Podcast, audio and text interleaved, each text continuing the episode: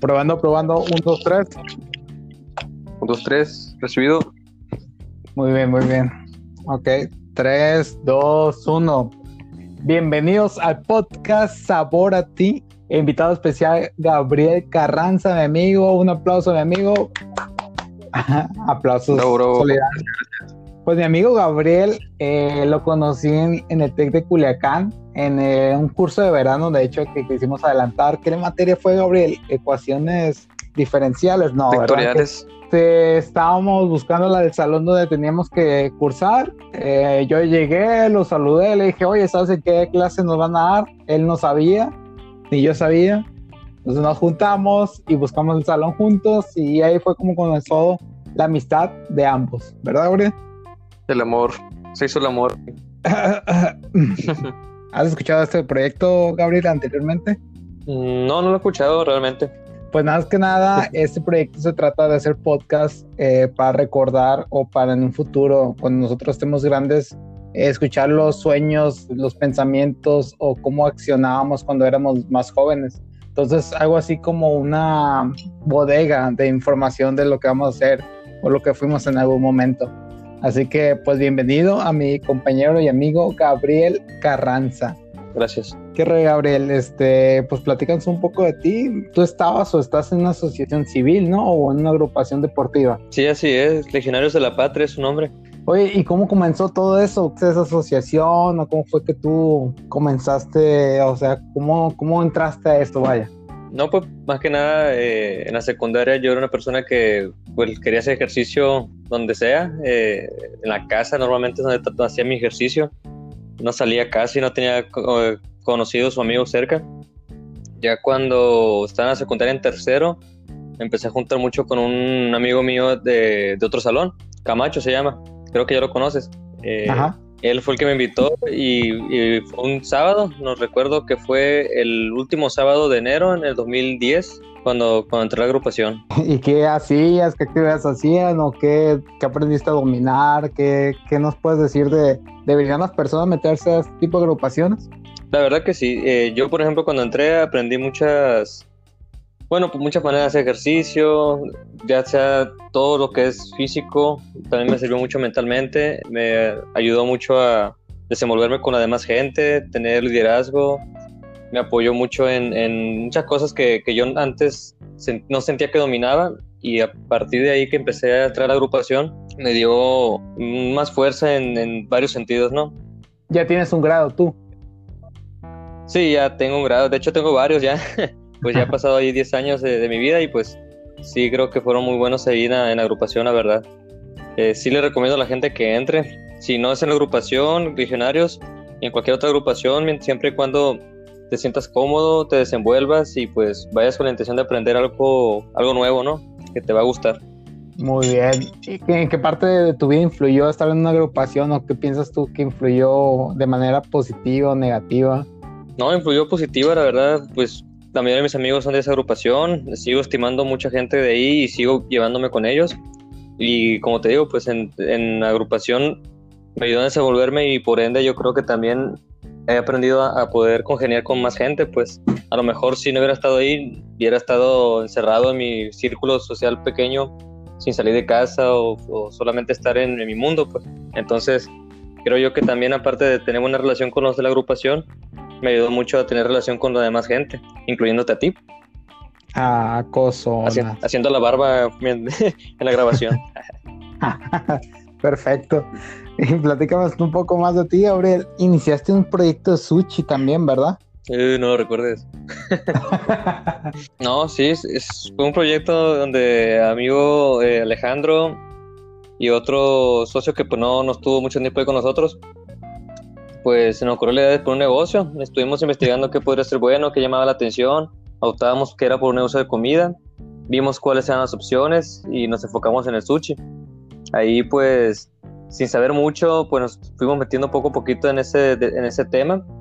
Eh, decidimos que no éramos muy buenos haciendo el sushi o, o pensando cómo hacerlo. Eh, invitamos a un cocinero que es primo de Alejandro, Irving se llamaba, se llama, perdón. Eh, ya falleció el compañero Irving, por eso. No, no, no. Un peso. No, no, ya anda. De hecho, atropellaron hace poquito, me contaron, pero todo está bien, no pasa nada. Él fue una de las personas que también fue ahí base en, ese pequeño negocio. Eh, él era cocinero, él tenía experiencia y vaya que sin, sin él no hubiéramos ni durado ni un mes en, en, el sushi porque él pues arrió con, con, él, nos enseñó, aprendimos y pues lo poco que estuvimos eh, fue gracias a él también. Entonces eh, fue algo que, que, pues te da responsabilidad, te ayuda más o menos a, saber administrar pues en qué vas a tener los gastos en tus ingresos que tengas, en qué lo vas a gastar, en qué lo vas a apartar, en qué vas a reinvertir, en cómo planear un negocio, todo eso te, te ayuda y pues lo puedes aplicar en cualquier otra cosa. Siempre un negocio pues te va a ser bueno cuando tú tengas eh, el interés de, de, buscar mejorarlo, abrirlo, porque abrirlo es lo más fácil de todo. Sin embargo, tener ahí, conocer tu negocio y hacerlo crecer pues es algo, algo que pues tú tienes que también empezar a, ¿cómo se dice? Empezar a buscar, ¿no? Cuando lo abres. ¿Qué fue lo más difícil del negocio? Lo más difícil del negocio, pues primero fue aprender a atender a la gente y, aprender a cocinar. sí, hubo eso que teníamos que ir a aprender a cocinar, la presión más que nada. A mí me tocó una vez que no llegaba el, el, cocinero, en este caso no era Irving, era otra persona.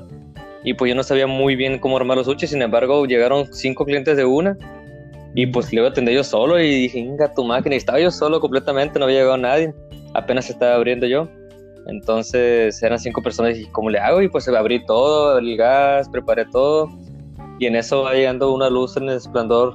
Llega un, uno de los muchachos que estaba trabajando, que también es amigo nuestro, que nos estuvo apoyando también un tiempo. Él entró unas pocas semanas. Salvador se llama.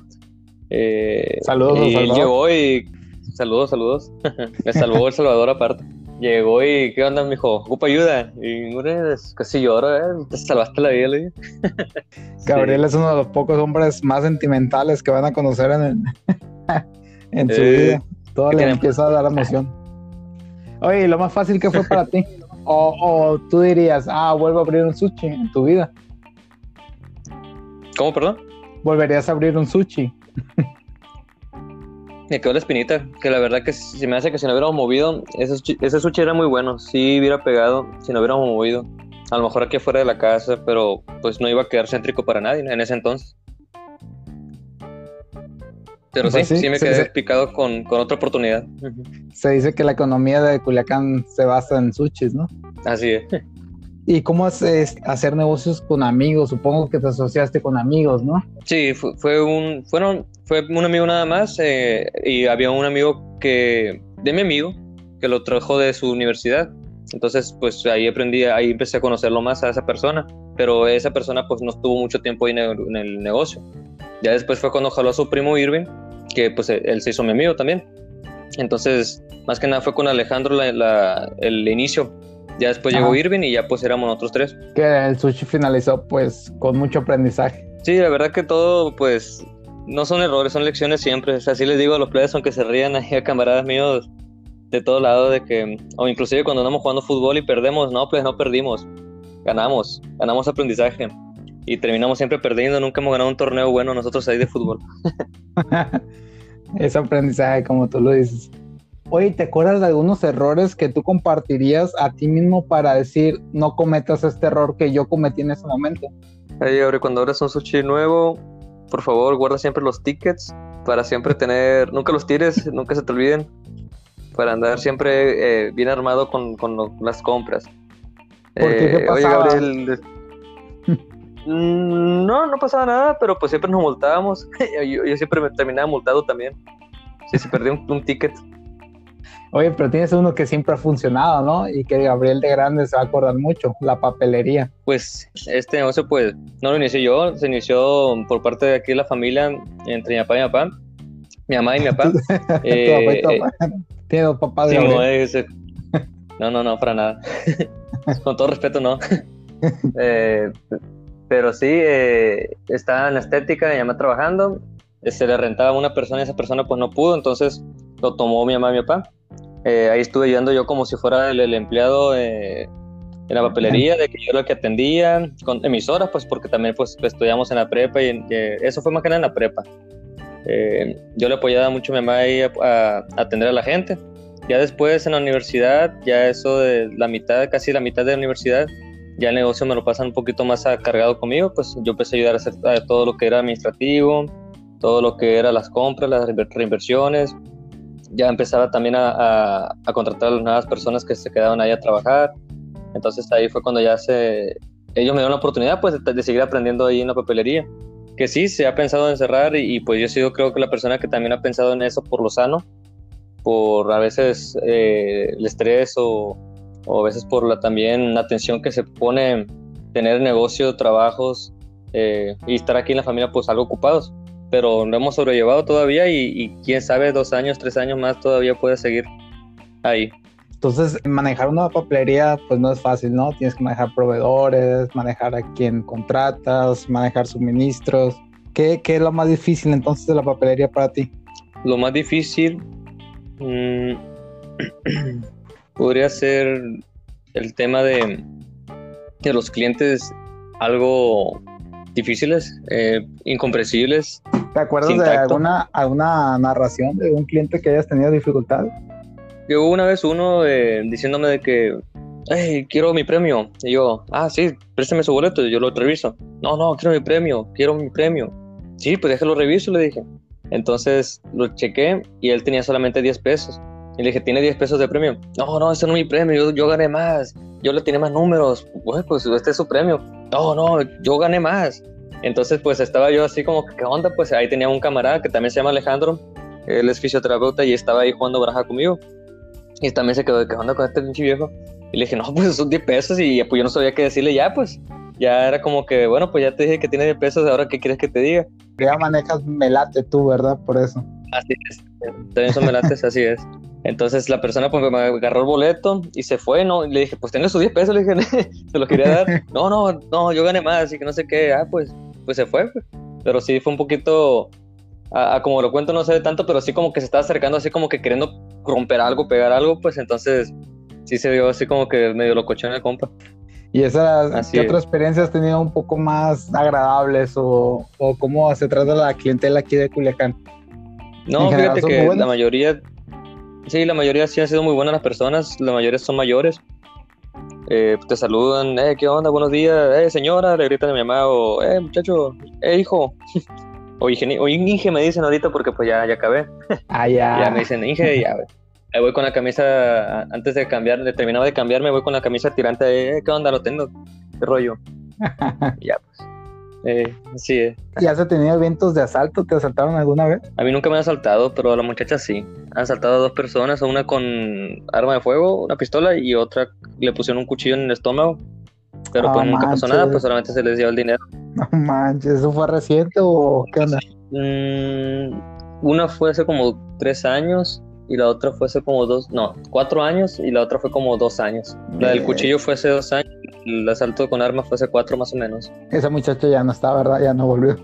No, ya no, ya no. Ahorita está una muchacha que se llama Vanessa, que lleva dos años, ¿no? La verdad que muy buena muchacha ella para trabajar. Sinceramente, sí, una persona que se vio muy dedicada desde que llegó y sigue todavía ahí trabajando. De hecho, se le aprecia mucho por parte de mi mamá Ya están a emparejar ahí.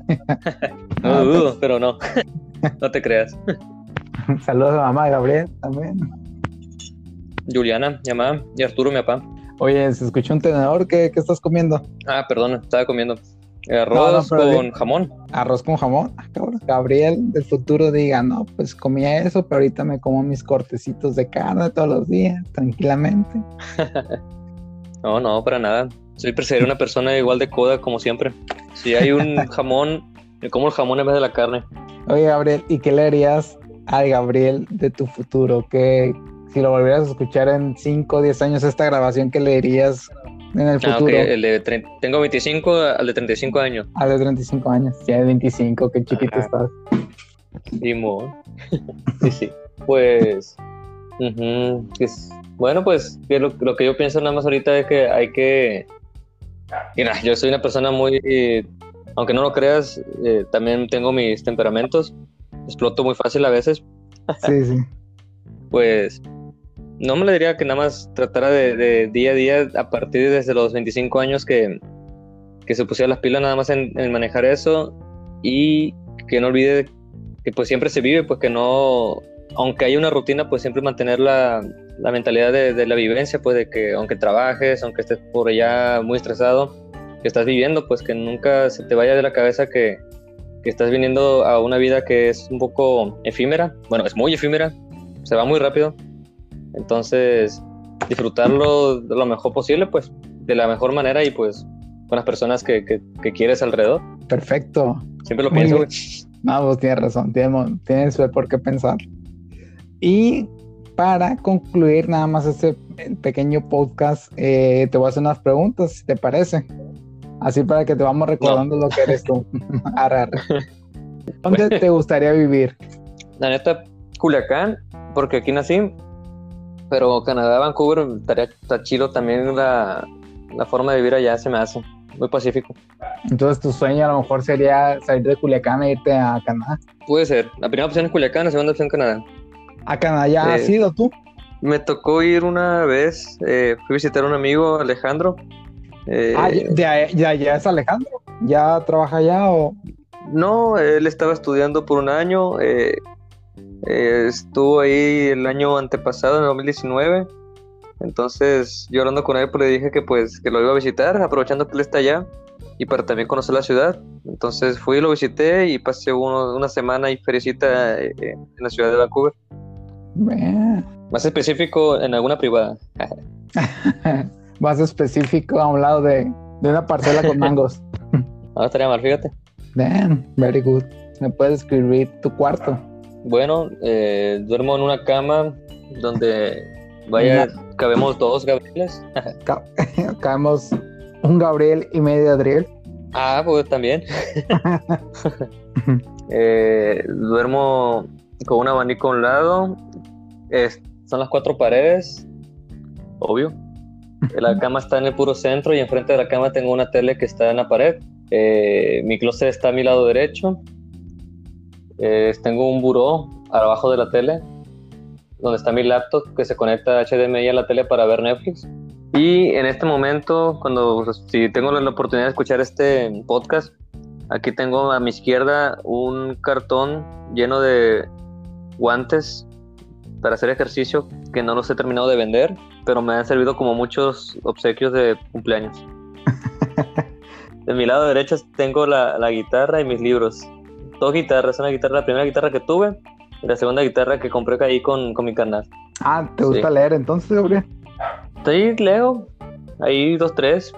Aunque te sorprendan, la otra vez que compramos el libro de El héroe de México, México lindo querido y cómo vivir de tu arte. Así se llama, ¿verdad? El otro? Ajá, exactamente. Un saludo, si en algún momento nos escucha el autor de ese libro, Roberto Martínez. Vayan a su podcast. ¿Cuál es tu libro favorito, Gabriel? Ah, bueno. Mi libro favorito hasta ahorita. Pues el primero que leí fue una novela que se llamaba El Poder Absoluto. Creo que te dije una vez que estábamos comiendo ahí en tu, en, tu trabajo. Ajá, es trabajo. Ah, ah, no sabía. No me cuentas. eh, ese libro me, jaló en cuanto lo empecé a leer. No sé, el drama que tuvo, sí, me, para ser el primer libro que leía, me llamó mucho y le puse mucha atención a, todos los personajes. Pues yo no recuerdo todos los nombres de las, de las personas que salen en ese libro, pero sí el trama estuvo muy interesante. Esa fue una novela. Ok. Ese es tu libro favorito. Es un poco más de autoayuda ese tipo de libros, ¿no? Eh, no, este fue una novela una novela de, poder absoluto. Mm, Trataba de, un crimen que se había, que había pasado en una casa que estaba abandonada y llegan unas personas con, con un gran poder en el país. No te voy a dar más detalles. Y una persona que estaba robando pues se da cuenta de ese crimen. Entonces empieza un trama donde las personas con poder están buscando a ese a ese ladrón porque sabe quién fue el que mató a, una persona ahí en la casa, pues entonces no quieren que los descubran y que pasen la voz para que arruine las vidas de las personas con el poder. Está chila, tiene que leerla. Muy bien, vamos a dejarlo tal. Muy bien, a ver Gabriel, tres bandas de música favorita. Ahorita estoy escuchando Imagine Dragons. Eh, me gusta mucho Coldplay. Y pues de las bandas las pondría así en empate porque también me gusta mucho escuchar porque por parte de mi hermano, que son ACDC, Guns N' Roses y Metallica. Oye, ¿tú crees que la música que nosotros escuchamos está muy influenciada por lo que escucha nuestra familia o nuestros hermanos? ¿O hasta qué parte... En mi, caso sí. Eh, ¿Hasta qué parte está influenciada la música de tus hermanos? ¿Un 80% de lo que tú escuchas? ¿Un 100%? ¿O tú tienes unos gustos muy diferentes a la mitad del porcentaje, por así decirlo? Por ejemplo, yo yo sí escucho música, a pesar de que alguna gente dice que no. Eh, yo escucho mucha música romántica. Sin bandera, Rey, que el cómo se llama Juanes escuchaba.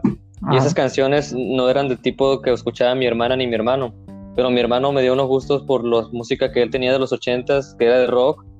Y mi hermana me daba unos gustos de música en inglés, que también eran de romanticonas, pero no, no muy sonadas, pues no muy sonadas, no las conocían, pero de todos me gustaban. Inclusive Silvio Rodríguez, eh, ojalá Silvio Rodríguez, o Hoy te miedo de mi mujer, la de, la de Fernando Delgadillo. Sí, sí pegan, un 30 por un 30 40% sí influyen en la música en los hermanos. Oye, ¿la música de tus papás también influyen en tu vida? Sí, se siguen escuchando, las seguimos escuchando. Todas esas canciones de ¿cómo se llaman? Los temerarios. Te no te podría decir exactamente una, pero, pero sí se han escuchado muchas las canciones esas también. A ver, dime, Gabriel, ¿cuál es tu gusto musical que te daría pena decir que te gusta? Mi gusto musical que me daría pena. O no hay ninguno que te, que, te da, que te da pena, o si tienes un grupo que dices, no, sí me daría pena. Pues no me da pena, porque pues mucha gente sí lo escucha. Eh, hay veces que, por ejemplo, sale Dualipa, por ejemplo, pero pues está perro Dualipa también, pues no, no, no se me hace como que, me dé vergüenza. Otra, las canciones ochenteras o, todavía más viejas que, que escuchaban mis papás, eh, esas sí, pues me, me daría un poco de vergüenza de andarlas escuchando así fuerte, pero a fin de cuentas, música, cada quien tiene sus gustos. Ponle que podría ser las canciones de Disney, que, por ejemplo, de Tarzán la de lo del oso que sepa el mundo que en marcha estoy. Esa canción, pues, a lo mejor sí sería como de vergüenza, pues. Hasta de las princesas tan chila, fíjate. A mí se me hace que si tú la pusieras en tu lugar de trabajo, la gente se pondría a cantar esas canciones. Sí, son reconocida, ¿verdad? Yo creo, pero sí, vamos a ponerla como un grupo gustoso. Yo creo que la canción de Mulan, ¿cómo se llama, cómo se llama esa canción? Hombres fuertes. Ah, Sí. A ver, ¿cómo Hombre va? fuerte, será hoy, será hoy, vence, tenemos el cautelos que... No sé qué más va, pero sí, vencer. Está chila, está chila. La voz, Gabriel Carranza. ok, a ver, Gabriel, ¿a qué le tienes un miedo? No, pues, eh, yo, le, yo siempre digo que tengo mucho miedo a fantasmas, pues, que son cosas que no existen, pues que uno se paniquea solo con la mente. Sí, crees que exista entonces algo más allá. Sí, yo creo que sí. ¿Has tenido alguna experiencia entonces o ninguna experiencia has tenido? La verdad, la neta, no. no me gustaría tampoco tenerla, pero también creo yo que sí hay. Pues. Y, y nomás por eso, pues andar enfadando, digo yo que me da miedo los fantasmas. Pero también yo creo que, que el, el, miedo, el miedo también siempre uno es el que ahorita estás bien, pero a lo mejor, bueno, yo pienso eso, pues, que podamos seguir estando bien a pesar de las, de las, ¿cómo se le dicen? De las faltas o las ausencias que en algún momento podamos tener, pues ese es de que cómo voy a estar yo después de que pase algo que pues no, no he vivido. Entonces, a lo mejor ese pensamiento de pensar de qué pasará mañana cuando esa persona no esté o cuando estas personas no se encuentren. Entonces, yo sé que es un hecho que va a pasar, pero de todos modos siento yo que, que sí la pienso en que, que, bueno, pues qué va a pasar conmigo o cómo voy a ver la vida después cuando, cuando pase eso. Supongo que hablamos más de la familia nuclear. Sí, sí, así es. Eh, que es un hecho, ¿no? Y siempre les digo yo de que, ah, pues, nunca, nunca estamos preparados, pero pues hay que estarlo y ser siempre agradecidos con lo que tuvimos, pues, pero sí es como decir, ah, ¿qué va a pasar de conmigo después de que, de que pase ese, ese hecho en tu vida? Pues no, no recuerdo así algo con, mucho miedo.